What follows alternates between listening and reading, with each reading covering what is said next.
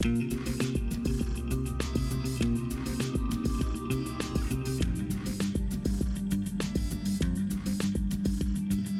здравствуйте. Да. Мы вернулись после падения Матрицы.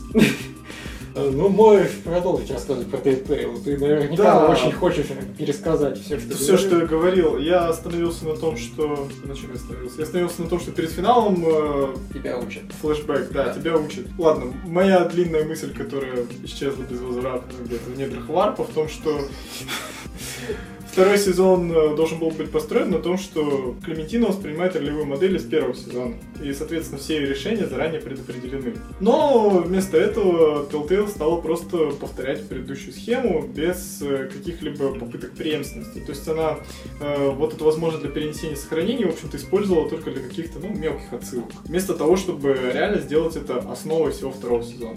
Ну, на самом деле, все очень просто. Э, Моя мысль была в том, что да, они студия зла, и они, в общем-то, все делают ради денег, и на Майнкрафт они подписались исключительно ради бабла, потому что успешный франчайз. И, в принципе, Walking Dead первый это последнее, что они делали ради искусства. А сейчас я еще подумал дополнительно, и, в принципе, да, и это, в частности, тоже сделано ради бабла. То есть они, у них есть деньги на то, чтобы сменить движок, у них есть деньги на то, чтобы вложить ресурсы и сделать полноценных кучу развилок. Извините меня, не настолько гигантская игра, чтобы они могли вот повторить действительно подвиг второго Ведьмака и сделать две совершенно разных главы. Могли, но не сделают никогда, потому что пока все продается, зачем общем, стараться делать больше. Есть есть студии, которые делают все, что могут независимо от того, даст это им увеличение там, на 10 или на 15 пользователей на 100 тысяч. А вот эти явно готовы производить улучшения, только если они дают там миллионы. Ну, мудаки, пидорасы, хорошие люди, но при этом Borderlands, похоже, у них снова клево. Болл подарил мою копилку очень хорошее слово. Жадюканы. Там какая-то игра слов, это что-то среднее между жадиной и тараканом. В общем, Telltale это самый настоящий жадюкан. Итак, ну я думаю, мы сейчас э, скажем самое главное, можно сказать, то, ради чего мы собрались. Это наши впечатления от этого года. Еще раз, я так понимаю. Да. Ну, начни все-таки ты, как человек, который еще не говорит. Ну, что я могу сказать? Э, В далеком прошлом я слышал выражение «куплю себе Nintendo DS и уйду в монастырь». Раньше я его не понимал, ну то есть как это так? Посвятить, э, собственно, весь свой игровой опыт каким-то очень небольшим маленьким играм и фактически не играть в блокбастеры. Ну, в этом году я, в общем-то, испытал на себе, что такое взять Nintendo DS и уйти в монастырь, фигурально. Ну, соответственно, у меня не было Nintendo DS и монастыря, однако весь год я играл в основном в инди. Я пропустил фактически весь сезон блокбастеров, мимо меня прошел Assassin's Creed Unity, Far Cry новый, что у нас еще можно было назвать блокбастером? Shadow of Mordor. Весь год у меня прошел среди инди, в общем. Ну, среди них на самом деле не так много реально стоящих игр, как это, в общем-то, многие знают, зато очень много, что называется, greenlight дерьма. Причем Иначе ты не замечательно, я так понимаю, в принцип Талоса ты не поиграл, хотя... Принцип Талоса, я, к сожалению, тоже не поиграл, да. Вот. А, Даром, что это как раз Индия, Игры, и претендент на игру года, но вот человек, который играл весь год в Индии, не поиграл в единственную хорошую инди-игру года. Нет, ну почему? На самом деле, э, в течение этого года была совершенно прекрасная This is War of Mine. Один из ярких примеров того, что игры могут быть о крайне серьезных вещах, причем э, при этом не переставая быть играми. Мгм. То есть это очень интересный, захватывающий игровой процесс, в некоторой степени, как многие, кстати, отметили, однообразный, но при этом это тот случай, когда, скажем так, нарратив, сценарий, он очень крепко спаян с геймплеем. Нет никаких противоречий. То есть э, в это интересно играть, и в то же время эта игра затрагивает интересные темы. Ну, как, наверное, Talos Principle, который в глаза не видел. Ну, конечно, не могу не упомянуть э, The Banner Saga. Я считаю, ну, не то чтобы, конечно, это откровение, но это очень-очень хорошая игра. Э, Аналогов, ну, скажем так, которые были бы сделаны в этой эстетике, в этом направлении, использовали бы столь активно такой богатый скандинавский материал, гораздо лучше, чем Skyrim, скажем. Ну, в общем-то, аналогов этой игры нет в этом плане. Мимоходом опустил блокбастер предыдущего года, нормально, правильно. Ну да, конечно. Ну, то есть я, конечно, считаю, что это, ну, на мой взгляд, единственный недостаток реально серьезный баннер саги. Кстати, это не тактика, как многие сейчас подумают. Ну, оборванный финал, наверное. Потому что слишком явно финал говорит, ждите продолжения, ждите Ну, сиквела. Меня что немножко удивило, что люди удивились, когда анонсировали Баннер Саб 2. Это странно. Да. Потому что финал, он, э, ну, собственно, подразумевает продолжение настолько нагло, ясно, что Дальше просто некуда. Не, а так просто они изначально говорили, что они собираются делать полнометражную трилогию. Вот. Ну, это было изначально известно, да. Какие еще такие воспоминания, в общем-то, мелькают? Воспоминания поменьше. Нет, хорошо, у меня еще пара крупных воспоминаний. Э, Первое воспоминание — это дополнение к Don't Starve, Reign of Giants. Это было очень масштабное, очень хорошее дополнение. То есть, наконец-то, год Don't Starve вышел на полный цикл. При этом э, лето стало не менее опасным сезоном, чем зима. Там нужно постоянно спасаться от перегрева. Да, раньше ты спасался от холода, теперь ты спасаешься от перегрева. Тебе нужно делать шапки изо льда специальные. Делать себе эндотермический костер, который не греет, а охлаждает. Что, блядь? Это прекрасная игра. Хорошая игра, да. Ну, то есть она не менее, конечно, мазохистская, чем Исаак, не менее хардкорная. Но отчасти тем она и хороша. Ну, вот я, честно говоря, скажу, я не проникся, потому что я поиграл в нее 10 минут и сдох, и не понял, что произошло. Ну да, по количеству странных смертей она, конечно, уделывает. То есть просто Исаак мне чем нравится, он интуитивно понятен совершенно. Он настолько интуитивно понятен, что все описание геймплея тебе делают на, в первой комнате просто на полу. Бегать влево-вправо, вверх-вниз, стрелять влево-вправо, вверх-вниз, складывать бомбы, использовать предметы. Ваши инструкции заканчиваются. Все. Не-не-не, вот э, Don't Starve это на самом деле, да, это, это игра в инструкциях. 20 часов для того, чтобы понять, как это все работает. Чтобы, ну не знаю, на 21 час э, не умереть в первые 10 минут, наконец-то. Ну, И наконец-то все построить, сделать все по уму. Ну, это игра, где ты реально учишься выживать. При этом сет инструкций, условный сет инструкций, постоянно меняется. И только ты, что называется, научился выживать в условиях осени, там, не знаю, посадил грядки, построил себе дома, у тебя появилось некоторый, ну, некоторый план на день. Как я буду выживать на следующий день? Что я сделаю, чтобы не умереть от голода, от сумасшествия, от еще кучу вещей, которые меня подстерегают в этом безумном мире. И тут э, начинает падать снег, и ты понимаешь, что все, что ты выучил за прошедший час, больше не работает. Ты не можешь, ты не знаешь теперь ни предметов, которые тебе нужно делать, ни э, способов выживания, ни, в общем, первая зима это всегда фактически смерть. Ну, потом ты начинаешь как-то привыкать и к этому. Ну, и чем э, хорошо дополнение Reign of Giants? Тем, что оно добавляет еще больше этих инструкций. Тем, что у тебя появляются теперь еще осенние инструкции, когда ты должен спасаться от э, дождя. В условиях дождя быстрее портятся предметы, быстрее портятся продукты. Uh, у тебя быстрее падает uh, показатель твоего ментального здоровья. Я не знаю, почему дождь так Ну, дурно влияет грустно, на мозги. да. Ну, видно грустно, да. Уилсон сидит у костра, смотрит на дождь и понимает, что хочется застрелиться. Хотя нет, пороха нет. Нет, порох есть, нет пистолета. Вот, э, и лето, то есть по- получается, да, это игра об инструкциях, и теперь количество этих инструкций, оно просто дошло до А и пройти-то можно? можно. Там есть э, режим приключения, э, в котором есть, по-моему, 5 зон, и который у него есть сюжетный финал. Там даже есть условный сюжет. Ну, то есть игра о сражении вот этого главного героя Уилсона э, с демоном Максвеллом, который его послал, собственно, в этот мир. Ну и в финале ты должен достигнуть вот этого демона и каким-то образом призвать его к ответу. Но дело в том, что если ты решишь проходить сюжетную линию, то она, кажется, Пригласить его к костру и потом его затушить и убежать, и смотреть, как его сжирают. Просто режим приключений это совсем, что называется, для упоротых, потому что там есть режим с вечной ночью, с вечной зимой. Там. Э, Режим, где...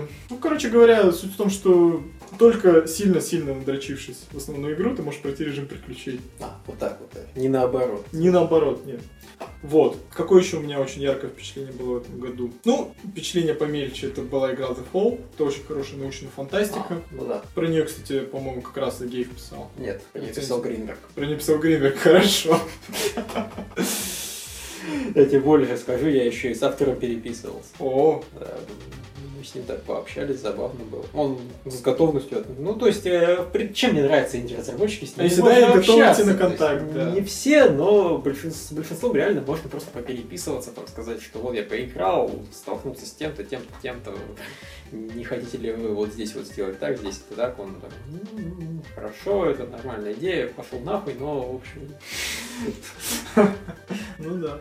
Это, кстати, когда ты пишешь о русских фильмах, ты тоже понимаешь, что рано или поздно тебя, возможно, даже прочтет режиссер. Да, но это как раз не радует. Там я, кстати, в Dallas Principle, когда рецензировал, это было совершенно феерично. Я запросил ревью-код, а Ниша из э, ближнего зарубежья, я не пишу. А вот это второе слово в вашем сайте, оно значит то же самое, что и у нас. Да, представьте себе. То есть теперь э, нашему сайту удивляются не только в России, но еще и за рубежом. Я говорю, а первое слово значит кино, при этом я пишу про игры. Все, все очень логично и адекватно у нас на сайте. А, ну это еще был момент, когда мы не стали кино говно портал. Да, это было ровно посередине. Вот, я запросил код, он еще назывался кино говно, написал, что вот нажимаю ссылку на рецензию, уже на КГ портал. Не, ну все-таки если бы мы назывались э, КГ Спот, то мне кажется объяснять пришлось бы еще дольше. О чем мы пишем, э, зачем нам ревью код. Что значит К в слове ГГ Да. Ну вот, в общем. Ну да, в общем, Дефоу, ты все правильно сказал. Я, что называется, поддерживаю предыдущего оратора. И, пожалуй, пожалуй, наверное, все. Потому что в этом году я не, не могу сказать, что был... В общем, когда я стал писать э, итоги критиканства, я понял страшную общую вещь. Что, хотя я, конечно, не играл весь сезон блокбастеров, но когда ты просто смотришь на список лучших игр года, то среди них почти нет э, оригинальных проектов. То есть, ну, о чем любят ныть игровые журналисты? Засилие сиквелов, ремейков, никаких свежих идей, конвейер, умрите все. Но, в общем, э, список лучших игр года на критиканстве это очень хороший повод для подобного нытья. Лучшая игра года, как все, наверное, знают, это Bayonetta 2. Слава объективации женщин. А дальше, собственно, идут Dark Souls 2 э, и ремастер Last of Us. По тройка лидеров этого года. На самом деле меня пугает просто количество ремастеров в десятки лучших игр. То есть ты понимаешь, что зачем-то рецензенты в этом Все году- лучше уже вышло. все лучше уже вышло, да, эпоха упадка, все, золотой век кончился. И э, почему тут рецензенты считают нужным после того, как они там обвешали всеми возможными там розовыми соплями Last of Us, GTA 5, там Halo. Они считают нужным еще раз вот взять все это, еще раз, что называется, похвалить. Да. Например, это делать. Я тебе могу объяснить. У меня есть рецензия на The Last of Us Remastered. Я в него играл 10 минут. При этом я смог написать на него рецензию. Почему? Потому что я играл в The Last of Us. Я увидел за 10 Ну зачем минут его всё, еще раз хвалить в конце концов? Он бы не пролез в конце концов в одну из лучших игр года. Ну, были гораздо более достойные проекты в этом году. Продолжай. Нет, хорошо, я считаю, что серьезно нужно дать дорогу молодым, и в этом плане, что ну, такие проекты, как Banner Saga, This is War of Mine, они, ну, в общем-то, заслужили место повыше в этом году. Поскольку это оригинальные, интересные проекты, которые, ну, в общем-то, не ремейки. Э, Вот этот человек сейчас рассказывает, что у него не было более сильных впечатлений, что не ремейки, бла-бла-бла. До того, как мы начали писать подкаст, мы полтора часа разговаривали про Исаака. Это, ну да, ладно. Ну, понимаете, мы же, мы говорим об играх сегодня, да? Ну, Вот если это игровой подкаст, мы не обсуждаем наркотики. Ну, В конце концов, могут эту пропаганду Типа, типа нашел это оправдание. да? Ну, конечно, я нашел оправдание, потому что нет, ну, наркотики нельзя обсуждать. Мы не обсуждаем World of Warcraft, мы не обсуждаем Binding of Isaac, мы не обсуждаем такие вещи. Ну, ладно, немного о наркотиках, мы потом это вырежем, естественно. Если говорить про Исаака, ну, это даже не впечатление, это, наверное, такой пролонгированный оргазм, самый настоящий. Потому что ты сидишь, и ты не можешь отклеиться. Ну, я не буду описывать этот механизм, все его знают. Ты умираешь самой нелепой смертью на свете, нажимаешь New Run, чтобы повторить этот заново. Ну, если мы говорим о ремейке, кстати говоря, я жалуюсь на ремейки, но я не жалуюсь на ремейки, я на самом деле пародирую тех, кто жалуется на ремейки. Но если мы говорим о Last of Us, о Halo, о да, GTA 5, даже такая игра, как Guacamelee получила ремейк в этом году. Ну, не ремейк, это получила очень тоже расширенное издание. М, Да. Все эти ремейки, они преимущественно не несут себе никакого нового контента. Ну, Ну, я, несет. я, ну, Guacamele, да. Но если мы говорим о блокбастерах, ну, хорошо, в GTA появился вид от первого лица, если не ошибаюсь. Не, ну в GTA появился вид от первого лица, там что-то в мультиплеере добавляли, каких-то машинок, автома- автоматиков и прочего. Там Ну ладно, вся суть. но по мелочи. Теперь можно снимать проституток от первого лица. М. Самое главное, что добавил ремейк GTA 5. Но, так или иначе, главные добавки всех этих игр, ну, они Графон. носят технический характер. То есть, э, графон, черт возьми, графон. Ну, of Isaac э, тоже несет графон. По меркам Исаака это реально графон. Ну, если... Ну, реально графон. Да хрен знает, слушай. Мне, конечно, нравится, как он выглядит, но изначально Исаак был очень четкий, там, все, все линии, это замечательно, а сейчас 16-битная пиксельная графика, так что вообще-то графон сделали хуже. Зато свой движок, в конце концов. Зато полноценный движок, 60 кадров в секунду, анимации, наверное, стало побольше. У Исаака очень многие, собственно, его рожи ну, соединяются. То есть раньше там очень быстро наклад- накладывались предметы так, что они переставали новые предметы отображаться. Все. Не было комбинации анимаций, которые сделаны, чтобы они работали. А тут очень можно много на него навесить, и оно будет выглядеть так, как должно. Это прикольно. Ну, это прикольно, но это была часть графон. Но главное, что подарил нам ремейк of Isaac, это огромное количество нового контента. Фактически это новая игра, это больше, чем э, просто дополнение. Потому что что добавило Guacamole? Один новый уровень, э, Rage мод и что-то еще, по-моему. Ну, сейчас точно не вспомню список добавок, но он очень небольшой. Ну, тоже какие-то небольшие графические изменения. Новый Саак это фактически новая игра. Он добавил всего один новый уровень. Так что вообще Нет. не тот что самое, что в Guacamole, да. Ну, мы, мы же не говорим про один новый уровень, который там появляется, если опять проходить, проходить, проходить, проходить и так далее. Появилось бешеное количество новых предметов, появились новые комнаты, появились новые противники, появились большие комнаты. Ну, кстати, есть э, такой клон, Bandit of Isaac Our Dark Purpose, про который мы как раз с Ровом говорили перед записью. А, единственное, фактически, чем он отличался двумя вещами от Исаака, это перекатами и большими комнатами. Ну, собственно, теперь э, Исаак, в общем-то, склонировал клона в некотором смысле, он обрел еще большие комнаты. Да, и в нем появилась возможность прыгать, так что это почти перекат. Да. Теперь можно прыгать через проемы. В общем, э, Исаак это реально одно из самых ярких впечатлений года, но это не игра. Если вы не обладаете просто металлической волей, не знаю, волей, сделанной из адамантия, из вибраниума, унаптаниума, какие там еще у нас есть э, мифические металлы, которые не подвержены никаким внешним воздействиям, не беритесь за эту игру. Это плохо кончится. Вы вот... Я расстраиваюсь, глядя на свой счетчик э, прохождения в Left 4 Dead, но Исаак где-то на втором месте стоит. Ты, кстати, первого проходил много раз, нет? Много. По-моему, первый Исаак 60 ну, часов где-то было.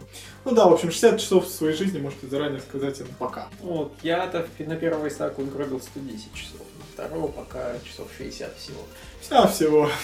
Да. Ну, оно побыстрее идет, когда уже знаешь, как работает. На самом деле, ну, я не совсем согласен, что это новая игра. Я затрудняюсь дать ему определение, именно потому что это вроде как и не сиквел, потому что для сиквела мало реально нового контента. То есть они продолжали расширять старый. Они не вводили никаких новых вообще концепций, новых уровней нет. То есть это все та же самая игра, примерно той же длины, примерно с теми же способностями. Основные предметы это все равно шоколадная молоко, бримстоун, там, паучье, это паук, который дает 4 выстрела. То есть очень мало предметов, которые новые и при этом реально полностью меняют прохождение. В основном расширение предметов, оно такое не, не сказать косметическое, но такие они. Я... Не, ну ладно, есть там некоторые предметы прикольные, но все равно самое главное он включил первый. Не, ну еще нужно, кстати, не учитывать, что туда вошел уже весь контент Wrath of LM, который тоже был довольно масштабный. Да. Вот. Но на самом деле, я когда об этом думаю, что вроде бы мало он включил. То есть он дофига, но просто расширяя то, что имелось. На самом деле я понимаю, что главная фишка, которую он сделал в реверсе, он сделал комбо. Вот комбо предметов Раньше их было мало. Раньше они там друг друга перезаписывали, как-то не работали друг с другом. Теперь комбинации реально работают, и они создают зачастую эффекты, которые даже интереснее, чем отдельные предметы. Скомбинировать там бримстоун с каким-нибудь... Э, как это камень в голове? С, с маленькая планета. Бримстоун, маленькая планета, и у тебя начинает просто вот такой вот лазер вокруг тебя летать круговой, который просто сжигает все на своем пути, и ты практически неуязвим. Это, это хорошо, это приятно. Ну, это и таких комбинаций там очень много, они все разные, интересные. Вот в итоге, на самом деле, ты можешь долгое время играть и это не заметить. Ну, потому что комбинации крутых предметов, они достаточно редко встречаются. Но когда встречаешь, начинаешь думать, вау, ну, это прям круто. Причем раньше в Исааке он блочил в первом саке этого, по-моему, не было, а в месте этой овечки он в общем-то, заблочил предельная мощность, по-моему, оружия, насколько я помню. Был там предел. То есть его можно было каким-нибудь э, чит-энджином вскрыть и поставить себе слезы любого размера. Но по умолчанию у них был предел, дальше которого они не увеличились. Тут его уже нет, тут явно нет. Тут можно сделать слезы, которые будут просто весь экран. Когда у тебя появляются такие слезы в первый раз, это ни с чем не сравнимое удовольствие. Они причем наносят урон даже, пожалуй, меньше, чем вот эти все эти супер мегалазеры. Но, блин, как нанесут, нанесут. Это просто... Когда ты видишь, как эта слеза врезается во что-нибудь, ух, это хорошо, это приятно. Вот. Э, просто накрываешь весь экран своим оружием замечательным, да. В общем, э, мы наркоманы, да. Здравствуйте, мы Лев Блин, Филипп Уячич, и мы наркоманы. Да, не стыдимся. Это совершенно не стыдно, но вот э, времени занимает дохуя. Я как-то умудрился в конце года, в общем-то, не играть в Исаака. Я силой воли играл во всякие другие игры, нормальные, человеческие. Человеческие. В игры. Да. Э, Даже потратил там 100 с лишним часов на долбанный Dragon Age Inquisition. Вроде вот потратил, да, больше, но при этом я не сказал, что мне казалось, что я вот какой-то наркоманией страдаю. Когда играешь в Исаака, действительно думаю, блин, ну, время просто утекает вообще никуда. Вроде бы ты вот прошел игру один раз, и надо бы заканчивать там чем делами заниматься. Ну, в итоге занимаешься делами 10 минут и думаешь, «Ну, давай проверим, а вдруг какой-нибудь везучий пробег начнется сразу. Черт не начался, перезапуск. Черт не начался, перезапуск. И так проходит полчаса. О, хороший пробег, ну, попался наконец-то. И проходишь, и еще час ушел никуда. То есть, Исаак замечательная игра, она занимает очень мало времени. Но при этом она его занимает очень часто. Еще нужно учитывать, что Dragon Age, это, в общем-то, это масштабная, серьезная игра, на которую, ну, вроде как не стыдно угрохать много времени. А Исаак, ну, это классический случай guilty pleasure, когда вот, ну, казалось бы, игра про кровь, мочу, дерьмо и прочие человеческие выделения, в общем на весьма, скажем так, спорные темы, и спорно выглядящие, и спорно играющиеся, но при этом время-то куда-то исчезает. Да. Ну, в общем, что замечательно, люди, которые играют в Исаака, они сейчас понимают, о чем мы говорим. Люди, которые не играют в Исаака, они ни хрена не понимают, почему он вообще нас этого Ну, увлекает. это опять же, продолжая нашу наркотическую метафору, примерно как описывает трип. Не знаю, вот это реально трип, потому что иначе ты не назовешь, особенно учитывая то, как эта игра выглядит. Ну, если кто играл, собственно, в другие проекты Макмиллана, в ГИШ, например, то ну, он поймет, о чем идет речь. Потому что видение у этого разработчика совершенно, скажем так, особенное. Я не знаю, рисует ли он сам арты к своей игре, но Да. да, ну, тем более. Он сам рисует, он сам пишет сценарий, он сам дизайн делает, он только кодить не умеет. Ну, прекрасно. Да, кодят за него рабы. У него, конечно, вроде как забавный и позитивный чувак, но при этом, когда он что-нибудь делает, это мрачняк, депрессуха, все умирают, знаешь, супер мидбой заканчивается апокалипсисом. Я этот момент, если честно, не уловил, потому что я, в принципе, как-то мимо себя пропустил сам факт того, что супер мидбой тоже есть какая-то история. Но потом, когда он сказал, вообще-то да, супер мидбой заканчивается апокалипсис. Я вспомнил, что да, в последнем уровне ты на каких-то обломках цивилизации скачешь. Просто, блин, да, все плохо. В общем, Макмиллин то еще чудо. И его таймфак, он тоже был про чувака, который заперся в коробке и, в общем, там, скорее всего, сдох. И Исаак про чувака, который заперся в коробке и, скорее всего, сдох. И, в общем, мало, ну, много у них про то, как кто-нибудь, скорее всего, сдох. Спойлеры. Да, в общем, хороший чувак, да. Я подозреваю, что Мяу Геникс тоже ничем хорошим не закончится, поэтому любители котиков, с одной стороны, вроде как стоит им поиграть, а с другой стороны, в общем, котики будут там дохнуть. Это основная часть вообще идеи была, я так понимаю, что котики плодятся, а потом дохнут, а потом следующие котики плодятся и тоже дохнут. В общем, Так или иначе мы ждем, что новое, я не скажу создаст, сотворит, выкинет Эдмунд Макмиллан. Почаще бы он так вот, как с Исааком, делал. Отвлекся от Милгеникса на два месяца, сделал игру, на которую просто вообще наркотят уже не первый год многие люди. А, она реально замечательно. Я смотрю, что я много играю в Исаака, но я, когда захожу в Steam, я постоянно вижу, там, у вас 25 человек играет в Исаака, из них один играет в него прямо сейчас, всегда, когда не зайди. Потому что, да, подсели. И речь о том, что вот люди, которые не понимают, почему в Исаака это интересно, я им советую, как настоящий человек, который хочет всех на все подсадить, я, да, советую просто взять и попробовать. Потому что все люди, которых я знаю, которые пробовали, в итоге до сих пор играют. Даже те, кто, в общем-то, обычно играют только в квесты и, в карточные всякие эти маджи... ма- Маджонги. Magic the Gathering. А. Маджонка все-таки не карты. Вот. Я не знаю, что-нибудь еще тебе из года запомнилось? Да, на самом деле я открыл для себя вселенную Shadowrun в этом году. Ну, я не могу сказать, что меня очень сильно впечатлил Shadowrun Returns, Ну, как и всех, я так понимаю. как и всех, да. Э, Но реально меня впечатлила режиссерская версия Dragonfall. Я бы даже сказал, ну, я не поиграл в Inquisition, и, как я уже сказал, я пропустил вообще все блокбастеры. Я не поиграл в Южный парк, поскольку, ну, скажем так, я никогда не увлекался сериалом и правильно рассудил, что вся прелесть этой игры, которую все расхваливают, ну, пройдет мимо меня. Поэтому я просто не стал пробовать. А, Поэтому для меня, собственно, RPG года стала, как ни странно, Dragonfall. Как ни странно, это игра с э, очень классным сюжетом, с, с с э, захватывающей интригой, которая идет до самого конца, с очень неоднозначными решениями. На самом деле, я бы не стал играть в Inquisition даже в иных условиях, наверное. После Dragon Age 2 я себе, ну, после Mass Effect 3, естественно, ну, дал в некотором смысле слово, что, наверное, все. Ну, наверное, ну, наверное, ребята, вы исчерпали доверие. Ну, как обычно говорят, я отменяю предзаказ. Ну что ж, я решил отменить предзаказ задолго до возможности предзаказа.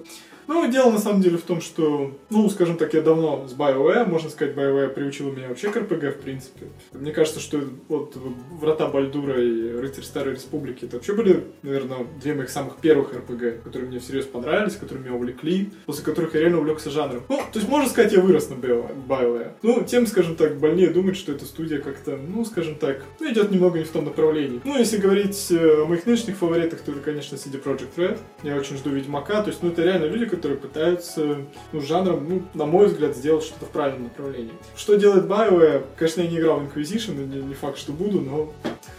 Знаешь, ну, я очень доволен Inquisition.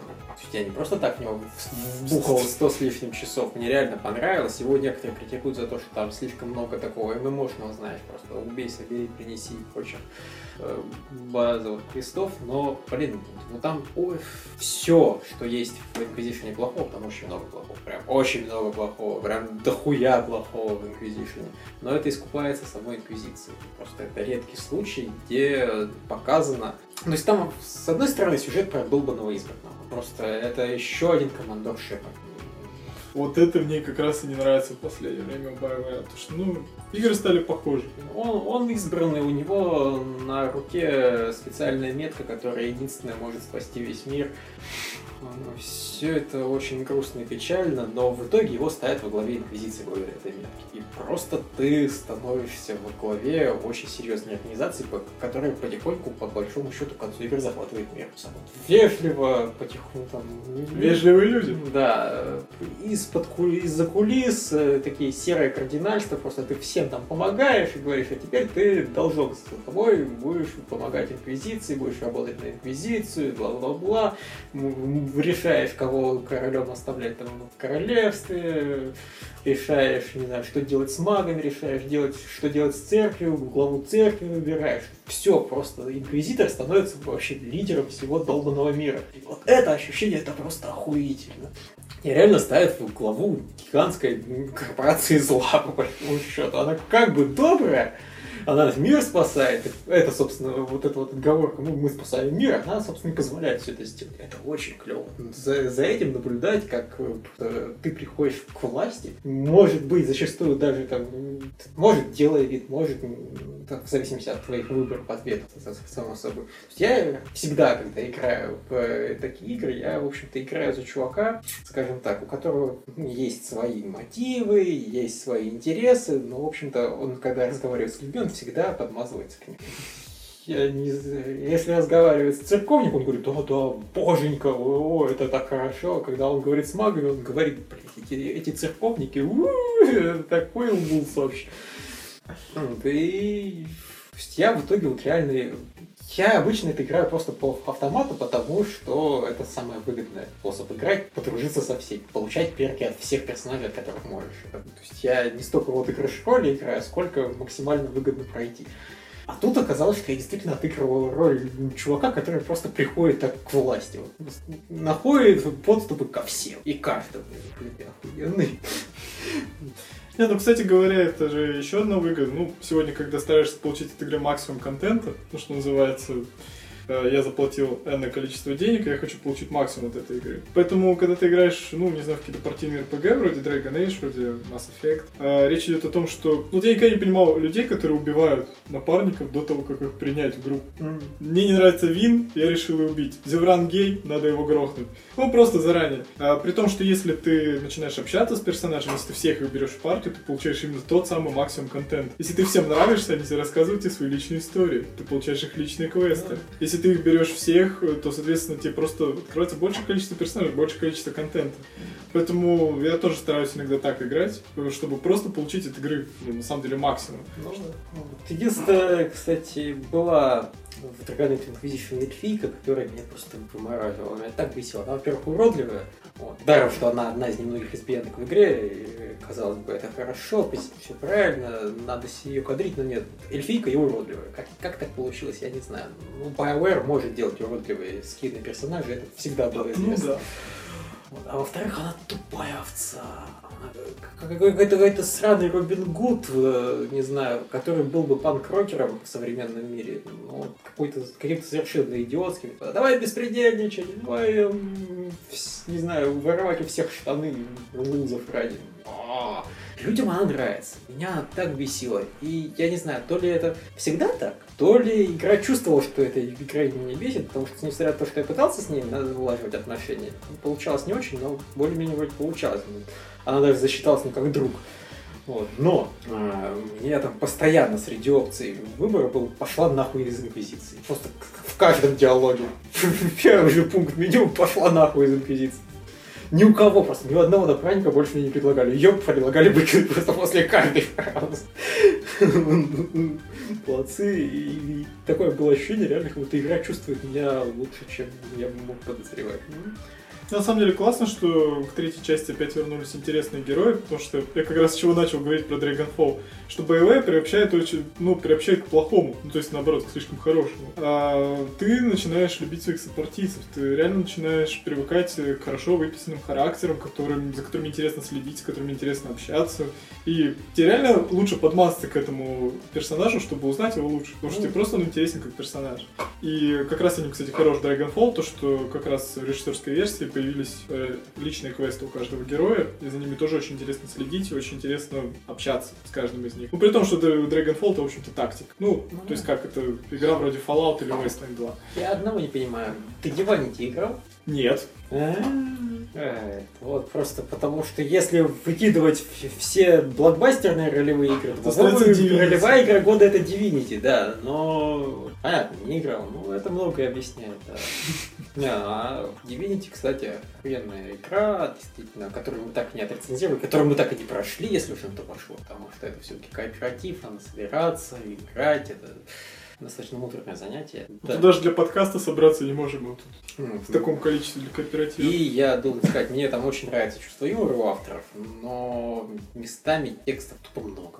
Просто местами чувство такое, что они делали тексты по принципу, что, блядь, ну это же ролевая игра, тут должно быть много текстов. А то, что местами просто 10 персонажей, которые говорят одно и то же, но разными словами, и поэтому надо прочитать и то, и другое, и третье, и то, и это никого не ебет. Ну, блядь лучше бы персонажей было меньше, и все говорили совершенно разные вещи. Вот нет, местами просто начинаешь слушать одно и то же и думаешь, о, зачем, ребята, успокойтесь, мне это уже не интересно, я вот с предыдущим оратором уже пообщался. Ну, ладно, хрен с ним, зато когда весело, там реально весело. Просто это, блин, комедийная фэнтези. Комедийные фэнтези все-таки бывают не так часто. Обычно пытаются сделать мрачные, Да, но последнее, что помню, это был Bard's Tale, наверное. Это очень давно, да. Это совсем давно. Я подозреваю, что в квестах постоянно появляются все-таки сказки или фэнтезийные вещи. Но если вот говорить про РПГ, нет. Вообще, в принципе, РПГ с чувством юмора достаточно редкое явление, и поэтому South Park это был просто глоток свежего воздуха. Внезапно комедия ролевая, оба-на. А потом вышла Divinity, которая тоже на самом деле комедия. Она просто эпичная, там, мрачные предательства, там, культы, пытки, но при этом, блин, можно поговорить с, с каждой долбанной овцой. Некоторые еще и квесты выдают. Это охуенно. А некоторые еще и умные. Там есть петух, который себя считает Шерлоком Холмсом. Это замечательно. Нет, это в духе Шайвер Найзелс. Тоже. В общем, не знаю, Divinity очень классная. Это я даже еще не говорю про геймплей. Тоже совершенно шикарный за счет этих возможностей заигрывания с физикой заморозить, растопить и сжечь. Ну, в общем, это клево. Ты просто налил воды, заморозил, все начинают подскальзываться. Потом кидаешь фаербол, все перестают подскальзываться. Прикол, к которому мы привыкли по биошоку. Да. Вот, понимаешь, в Биошоке, чем мне не нравился первый Биошок? Он нравился, но все время я смотрел и думал, что он должен быть гораздо лучше. Потому что там вот, вот эта вот механика заигрывания с физикой, она охуенная, и она не используется в игре вообще никак. А ты играл в дополнение к Bioshock 2, которое Minerva's Den? Да. А ты играл в Minerva's Den? Да. Нихуя, блин! Люди! Случилось чудо! Я встретил человека, который играл в Minerva's Den. Просто я постоянно его хвалю, рассказываю, что, блядь, это Bioshock 2 прекрасная это так себе фигня. Ну, то есть хорошая игра, но не, не- так, середнячок. А Mirror's Dead это просто вот на уровне первого Биошока. И никто об этом не знает, потому что никто в них не играл. Ну, это печальный факт, на самом деле, да. Ну, это в частности потому, что она просто на ПК вышла хрен знает когда. Вот я, собственно, и тогда и прошел, вот когда она вышла на ПК. ну, То есть У меня она... недавно был тур по, просто по биошокам повторный. Я проходил все три части с DLC. И как раз вот приобщился к великому, можно сказать. Да. А потом эти люди взяли и сделали Gun Home. Как-то сразу грустно. Home, между прочим, по мнению некоторых игра года. А, Нет, понимаешь, по мнению меня, это даже хорошее произведение. Я его постоянно пинаю, когда появляется случай, но когда я его рецензировал, я поставил вполне игру, потому что она клевая, атмосферная, но, блядь, это не игра. Вот когда они сделали Биошок, они умудрились рассказать охуенную историю, и при этом в нее играть было не можно. А потом они сказали, да, геймплей, кому вообще. Лесбиянки, вот новый тренд. Не, он сейчас любит говорить про созерцательные игры. Ну, как есть созерцательное кино, где куча статичных планов и длинные пролеты камеры, много видов природы. Ну, фильмы Терренса Малика. Ну, а также сейчас появляются созерцательные игры. Само понятие видеоигр, конечно, не- Подразумевает, что в это, наверное, надо еще играть. Вот, поэтому оно, наверное, немножко отмирает сейчас, потому что интерактивные произведения, самое правильное определение, оно гораздо длиннее, блин, чем четыре буквы, и гораздо менее клево звучит, но оно более правильное, потому что в многих вещах нет геймплея толком. Есть интерактивность. Интерактивность за геймплей не считается. То у Telltale, у них сериалы, я уже каждый раз, когда мы публикуем рецензию, я специально, просто у нас ведь есть автоматическая публикация, там ну, спешит поделиться рецензией на игру. Я беру, открываю, нихуя это не игра, это интерактивный сериал, это такой-то, такой-то. Потому что, блядь, это не игра. Давно это не игра. Последняя их игра была «Назад в будущее». И то она уже была с очень маленьким количеством геймплея, но он там хотя бы был. Сейчас уже и такого нет. А как называется студия, которая разработали The Past? Долбоебы Studios. Не, ну да. Не, ну просто такие игры тоже впору вписать в графе жанр э, арт-инсталляция просто. Ну да. Самовлюбленная кусок говна. Ну, такие вот жанры, понимаешь, впору про- прописывать. Нет, ну с другой О, стороны... претенциозная хуета, вот как я это... Примерно, По-моему, где-то я такой жанр реально прописал. Как, как какого-то... Зато у нас есть Aspect Lodge. М. А, блин, как же... Была игра, где надо сжигать предметы. А, Little Little Inferno. Inferno. Вот, вот, вот, вот это я назвал претенциозная хуета в жанр. Потому что это претенциозная хуета. Игра, которая тебя критикует за то, что ты в нее играешь, это, блядь. Это жест. Я слышал про художника, его звали Александр Бринер. У него была такая, скажем так, акция художественная. Он приходил на собственные выставки и забрасывал посетителей дерьмом. Своим. Ну, Долго копил. ну, естественно, нужно подготовиться к походу на выставку. Ну, его за это не любили, конечно. Но это... В общем, же, аналогия понятная, думаю. Ну, да. Не, я, я- это, конечно, ни, нифига не этот год, но я когда поиграл в Little Inferno, я был в легком шоке. Я был в легком шоке от того, что Макмиллин ее похвалил. Макмиллин в свое время сделал игру, я не помню, как она называлась. Короче, суть в том, что ты просто кликаешь, и каждый клик по, по прогрессии, короче. Сначала один клик нужен, потом два клика, потом четыре клика, и за каждый, вот, когда на определенное количество кликов натекает, в комнате появляется новый предмет. Потом комната полностью обустраивается, и начинается э, появляться цвета у этих предметов. Сначала черно-белый, потом цветной. Вот. Эту игру можно пройти, у нее есть реальный конец, и когда ты все полностью проходишь, что-то там происходит. Я не знаю. Я не такой долбоеб, чтобы ее полностью пройти. Хотя я до цветов, если честно, дошел в итоге. Вот. э, И вот суть в том, что да, это комментарий на тему игры со скиннербоксом, когда тебе за каждое определенное выполнение определенного скучного действия дают награду. И люди, блин, берут и играют. И его игру многие реально проходили. Суть комментария в том, что вот это вот такая хуета, я его бесплатно сделаю, то, что люди делают, типа, а блокбастеры продают там Диабло и так далее. А потом выходит Little Inferno, который то же самое, только красивее и за 10 баксов. Как Макмиллин может это вообще хвалить, я не понимаю, потому что э, Little Inferno это концентрация того, что он критиковал в своей игре. Скопировать то, что он сделал, и просить за это деньги, это пиздец какой. Ну, как мы знаем, Макмиллин, по-моему, не любит людей. Ну, разве что так, да. Это много объясняет. В общем, покликал ферма. Я не понимаю, как вообще мы тут добрались. Не, ну если плавно перетечь э, к нашим ожиданиям, я надеюсь, мы все ждем ремейк, который, мне кажется, сложно ругать за то, что он ремейк, это ремейк Морутопии. О, да. Думаешь, он уже в следующем году? Я точно не смотрел еще дату релиза, но возможно. Я бы на многогранник полюбовался с хорошим графоном. Это это же главное, чего не хватало Мору, хорошего графона. Не, на самом деле, просто если она не будет тормозить, если она не будет глючить, если боевая система будет хоть немножко менее ущербная, чем она была. То есть, конечно, она по-своему была атмосферная, что блин, в любой кунайзовщине ты мог сдохнуть, потому что неудобно внезапно рубить людей ножиком, когда они тебе по морде бьют. Это была их дебютная игра, в конце концов, с той поры они очень много чего сделали. Мне кажется, что называется, набили хорошо руку на других проектах. да. Поэтому шанс есть, что все вернется на круги своя, и Мор будет таким, как он задумался. Мне нравится, что они хотя бы обещают его перевести нормально на английский язык. а то ведь, на, англи- ну, на Западе игру не приняли, в основном из-за того, что хуетабельный перевод. Мгм, А да. значительный плюс Moral Utopia все-таки в текст. Я помню, в игромании ему поставили что-то 3 или 4 балла из 10. Написали, что какая-то вообще унылая хуета с убогим совершенно сценарием, отвратительными диалогами. Это тот случай, когда вопрос автор, сколько тебе лет, уместен. Просто я я могу понять любую критику в отношении Utopia, но диалоги-то там абсолютно шикарные. Там с первых просто разговоров сразу, блин, просто каждый персонаж охуенный, уникальный. Сразу тебя погружают в атмосферу, причем ненавязчиво достаточно погружают. Все с одной стороны плавно развивается, с другой стороны резко как понос.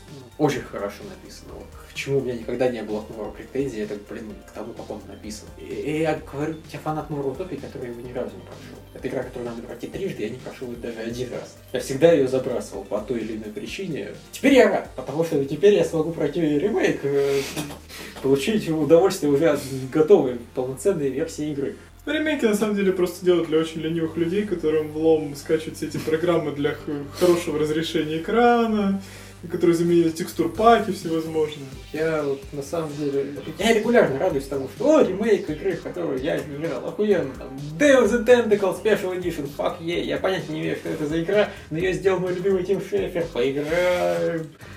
Вот. С Grim Fandango они, конечно, припозднились, я его уже посмотрел на ютюбе, но хоть что-то, вот, все равно радует, что они его делают. Всегда, Grim Fandango, Герой третий, это даже, понимаешь, это не то, что длинные какие-то ожидания, это две недели Ну это уже подождать. вот-вот, вот-вот. М, Потом День Тентакли. В марте или апреле наконец-то выйдет второй эпизод э, Broken Age. Мгм, Вот, Да. Чего я очень сильно жду. А, кстати, касательно вот ты переиграл в Биошоков. Это же 2014 год захватывает. Э, Ну да, вышли же два DLC. Да, DLC-шки, они были 2014 год. Как тебе DLC-шки?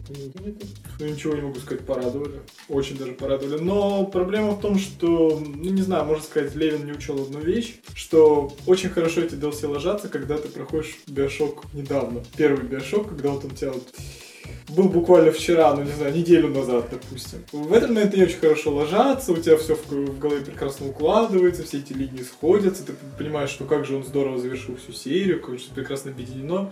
Но если этого нет, то приходится судорожно вспоминать, к чему же эта отсылка, какой, на какой же вопрос мне только что ответили. То есть играть это все замечательно, то есть э, попытаться сделать из Биошока стелс экшен, это, ну, очень классное решение. Понимаешь, что он не докрутил гайки со всем этим? Ну, то есть ну, сложно было сделать абсолютно новую игру на абсолютно новой механике. Но играть это все замечательно, но это тот случай, это как у тебя Dreamfall Chapters вышел, и все эти ответы, они, ну, немного запоздали. Вот, мне поэтому хорошо, потому что я Dreamfall буду проходить подряд. А, не, ну с Bioshock Infinite на самом деле я не совсем согласен, потому что я в Bioshock играл задолго до, собственно, Sea, и меня вроде все устраивало. Первый эпизод в итоге мне понравился, потому что это был ностальгический трип. То есть людям он не нравится, потому что ну, ни о чем. А мне он нравился, потому что ты тупо попадаешь в Рапчу да. до того, как его разрушили. Это то, чего я хотел второй. Вот меня я критикую постоянно второй Bioshock за то, что там была начальная заставка, и она была не интерактивной. Почему? Почему мне не дали просто походить по долбанному вот этому миру Рапчера до падения? Могли бы мне, мне пальнуть в голову в, интер- ну, в интерактивной сцене, но нет. Но это было бы сильнее впечатление, конечно. Да, а вот тут наконец-то дали просто походить по Рапчеру до того, как он упал. Просто насладиться атмосферой. И классный был город, обидно, что он разрушен. Это ощущение, оно дорого стоит. И я не уверен, что я бы его испытал, если бы я до этого играл в Bioshock прямо, прямо сейчас. Я, наверное, все равно бы испытал. Потому что, Опять же, всё- до этого этого все равно не было. Не было. То есть Bioshock 2, можно- конечно, можно выбросить. Вот, при вот этом ностальгическом трипе можно выбросить Bioshock 2, но не меня раздаем, конечно. Будем откровенны, по-моему, Кен выбросил Bioshock 2. Я читал просто споры людей, и люди, в общем, спорят, что нихуя Bioshock 2 не укладывается с Bioshock Infinite. Вот если начать просто раскладывать, то есть там точки пересечения, которые друг другу противоречат очень серьезно. Я их, понятное дело, не помню. Я, в принципе, из тех людей, которые наслаждаются историей Bioshock Infinite и предыдущих Bioshock тоже, стараюсь не думать слишком глубоко. Во-первых, да, скорее всего, там есть дыры, а во-вторых. Просто мозг начинает ломаться, когда начинаешь думать о всех этих параллельных реальностях. Поэтому хорошую историю рассказали, и ладно. И вообще, в Bioshock Infinite э, Mirror's 2 тебе делают лоботомию. Это одно. Вот Просто я думаю, если когда-нибудь к игре туда добавят поддержку Oculus Rift, э, люди будут просто кирпича откладывать. Буквально. Потому что жуткая сцена. И я был на достаточном расстоянии от экрана. Тем не менее, фак. Просто каждый удар. Практически физически ощущал боль героини, когда ей блин, гвоздик заколачивали. Вау. Э, Это жестокая сцена. И извините, спойлеры, но все-таки Ну уже год прошел. Вообще, по-честному сказать, э, Bioshock 2 ну, во многом пре- предвосхитил Infinite. Ну, Infinite, э, прямо скажем, копирует многие сюжетные, даже, я не скажу, ходы, концепции. Ну, собственно, сама вот эта идея, что героиня, ну, в данном случае Элизабет, она становится некоторым символом для всего города, она становится спасительницей и прочим, прочим. Но это в точности повторяет э, с э, Bioshock 2, где тем же самым должна была стать Элеонора. Ну, хорошо, пожалуй. И сама вот эта концепция, что ты своими поступками ее как бы в некотором смысле тоже воспитываешь, показываешь ей пример. Да. И то же самое делал папочка для Элеоноры. Там, полчаса игры. Блин, в Bioshock 2 было на самом деле очень много хороших, очень много хорошего было сконцентрировано в последнем часе примерно. Ну да, я согласен с этим. А еще я скажу то, что ну, это, ну, наверное, самый классный шутер всех Биошоков. Ну, в него приятнее всего играть. Механически, да. Поэтому мне нравится там мультиплеер. Потому Да, что... мультиплеер хорош. Да. Потому что во второй Биошок тупо было класс- классно играть в мультиплеер. Потому что механически это классный шутер, а там действительно хорошие карты. Чем мне не нравится второй Биошок? Локации. Там все локации это серые, просто унылые развалины. Первый Биошок тебя постоянно пускали на очень интересные места. Театры всякие, больнички, все было круто. А тут просто бомжатница, другая бомжатница. Просто серые коридоры, серо-коричневые, очень скучно. И опять, а в мультиплеере все локации были основаны на первом биошоке. Они потом выпустили дополнение, в котором сделали локации на основе второго биошока. Я что-то не думаю, что кто-то его купал. Кому-то это сдалось. А вот поиграть в первых в локациях из первого биошока с механиками из второго, то есть м, там, пушка в одной руке, плазмит в другой, то, что, собственно, Infinite в итоге своровал очень правильно. Это было очень круто. И поэтому, да, мультиплеер там классно. Но, блин, да сюжет там, в принципе, неплохой. И Синклер, вообще, Синклер охуенный чувак. Нет, сюжет Bioshock 2 э, вообще придираться не к чему. Ну, ругаешь сюжет Bioshock 2, ругаешь сюжет Infinite, в общем. Ну, нет, не, не настолько согласен все-таки. Нет, ну, понятно, что Infinite много чего добавил, но вот несколько вот этих магистральных линий он, конечно, взял. Ну, это прослеживается. В общем, на этой оптимистичной ноте мы прощаемся с вами до следующей серии. Да, я смутно надеюсь, что она все-таки не затянется. У нас ее производство на год. Хотелось бы это как-то чуть, чуть чаще все-таки выпускать. Тут внезапно выяснилось, что нашелся человек, который тоже играл в Исаака, допустим. Нашелся человек, который в Mirror's Den играл. А то, конечно, замечательно 0 кадров в секунду записывать, но вот приходится как-то иногда объяснять людям, что Mirror's Den это круто, а они верят и не играют. Это обидно. Так что всем пока и до новых, надеюсь, скорых встреч. Всех благ, всех благ. Играйте в игры.